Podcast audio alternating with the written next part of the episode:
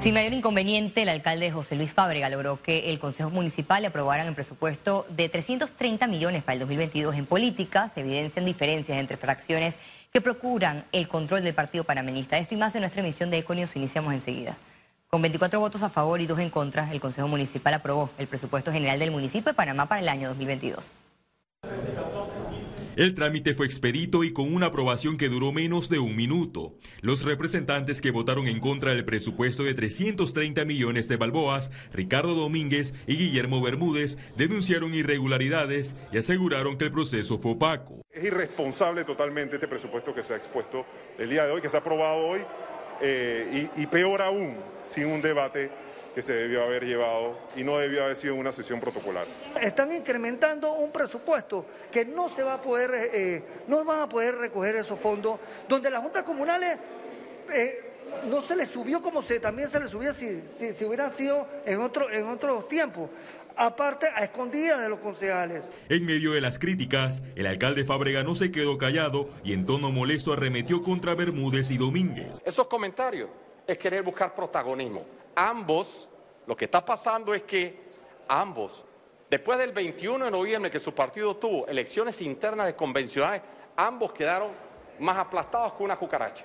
A pesar de la crisis económica por la pandemia, Fábrega tendrá el próximo año el presupuesto más elevado en la historia, dividido en 172 millones de balboas para la sede municipal y 158 millones de balboas en descentralización. Usted no se imagina la gran cantidad de proyectos que ya hemos reactivado en obras y construcciones y hemos tenido que, en tema de planilla, aumentar la contratación de ingenieros y arquitectos para darnos abasto al sector de la construcción. Hemos tenido que aumentar en la planilla para el año 2022 oficiales de cumplimiento para poder dar supervisión a bares y restaurantes. Según lo presupuestado, se destinó 14.5 millones de balboas para consultorías y un incremento de 4.5 millones para la planilla del personal transitorio. En estos dos años de gestión, el discurso de Fábrega se mantiene intacto y no deja de culpar al exalcalde José Isabel Blandón. De manera irresponsable, la antigua administración, la pasada administración alcaldicia, dejó de pagar 50.4 millones de dólares en concepto a proveedores en adición dejaron de pagar en la pasada administración 8 millones de dólares a proveedores de las juntas comunales. El alcalde confirmó que se contempla el nuevo mercado del marisco. Además, aseguró que no existe desidia e incapacidad en el desarrollo del proyecto de cámaras de videovigilancia. Félix Antonio Chávez, Econius. Una juez de garantías avaló la primera sentencia a uno de los detenidos de la operación Fisher. Fiscalía Especializada en Delitos Relacionados con Drogas confirmó la sentencia condenatoria a 68 meses de prisión para una de las personas capturadas en medio de la operación Fisher. El Ministerio Público indicó que se logró acuerdo de pena donde el condenado asumió su responsabilidad por la comisión del delito de asociación ilícita para delinquir. Juristas reiteran que existen falencias preocupantes en el sistema de justicia, lo cual podría afectar casos de alto perfil. Yo he visto históricamente que a veces hay procesos se caen por errores del fiscal de, de, llevar los elementos adecuados que sirvan para que un juez no empiece a declarar no culpable a nadie. usted se imagina en el día de mañana, porque este es un asunto que pasa en la República de Panamá, yo no sé si en Bosnia, yo no sé si en otros países, que se nos presentan cautelaciones 10 millones y uno anonadado 10 millones. Y funcionario tal, es funcionario tal.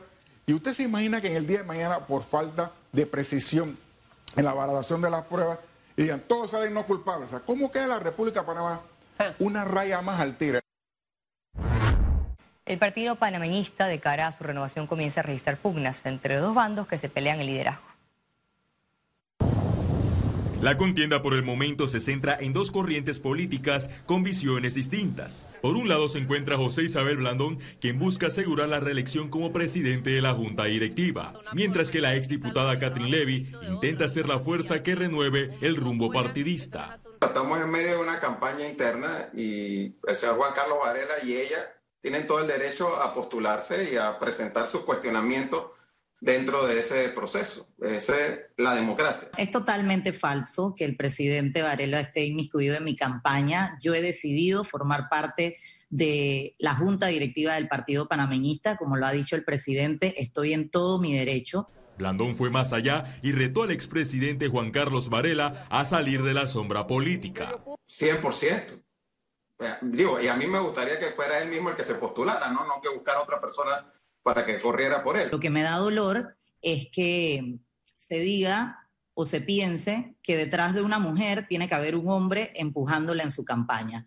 El licenciado José Isabel Blandón me conoce muy bien, él sabe cómo soy, sabe que a mí nadie me manda. La exdiputada publicó en su cuenta de Twitter que existen presiones, llamadas amigos y acuerdos a espalda de las bases con intenciones de evitar las postulaciones de los que no son del círculo cero del presidente del panameñismo, José Isabel Blandón. Yo he decidido hacer este movimiento porque la gente de abajo, las bases no están siendo escuchadas. Ya se está hablando de que hay un consenso, de que hay una línea para la elección de, el, de enero del 2022 y las bases no estamos contentas con eso. Es más, la exdiputada, no me puede dejar mentir, que fue mi esposa y yo quienes la promovimos y la apoyamos para que fuera candidata a diputada en el 2014, cuando el propio Juan Carlos Varela no creía en ella. Las elecciones internas del Partido Panameñista serán el 23 de enero de 2022. Félix Antonio Chávez, Econius. Cambiemos de tema. El Instituto Conmemorativo Gorgas reafirmó que se encuentran en vigilancia permanente ante la circulación de la variante Omicron.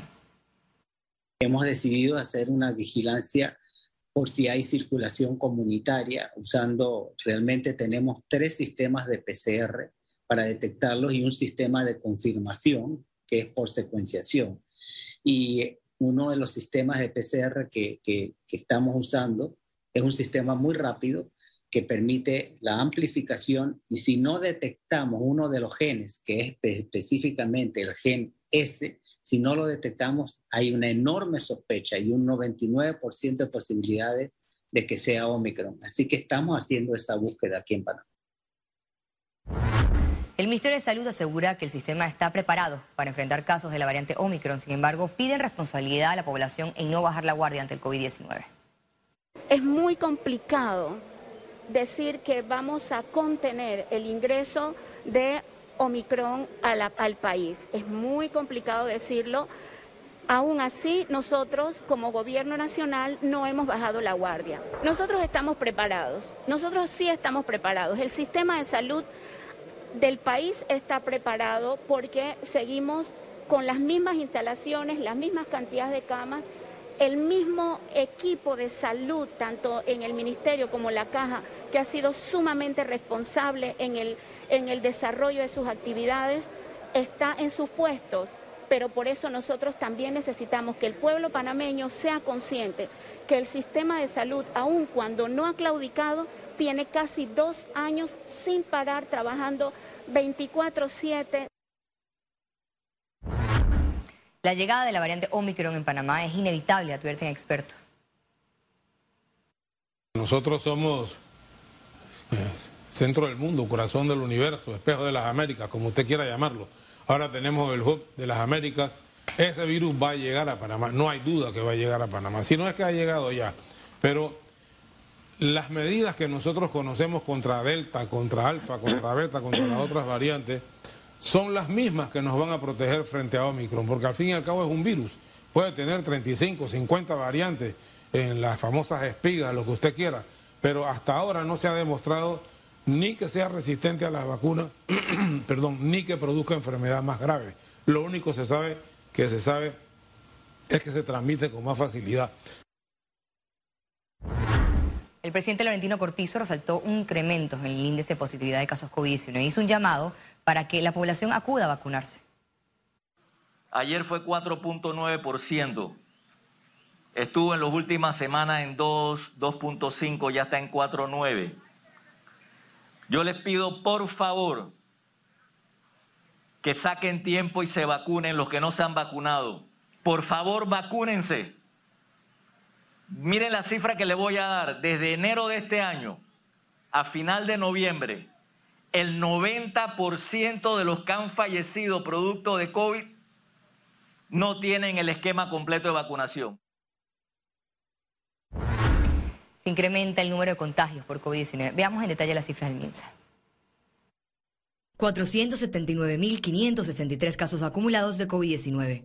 332 nuevos contagios, 110 pacientes se encuentran hospitalizados, 3 en cuidados intensivos, 97 en sala.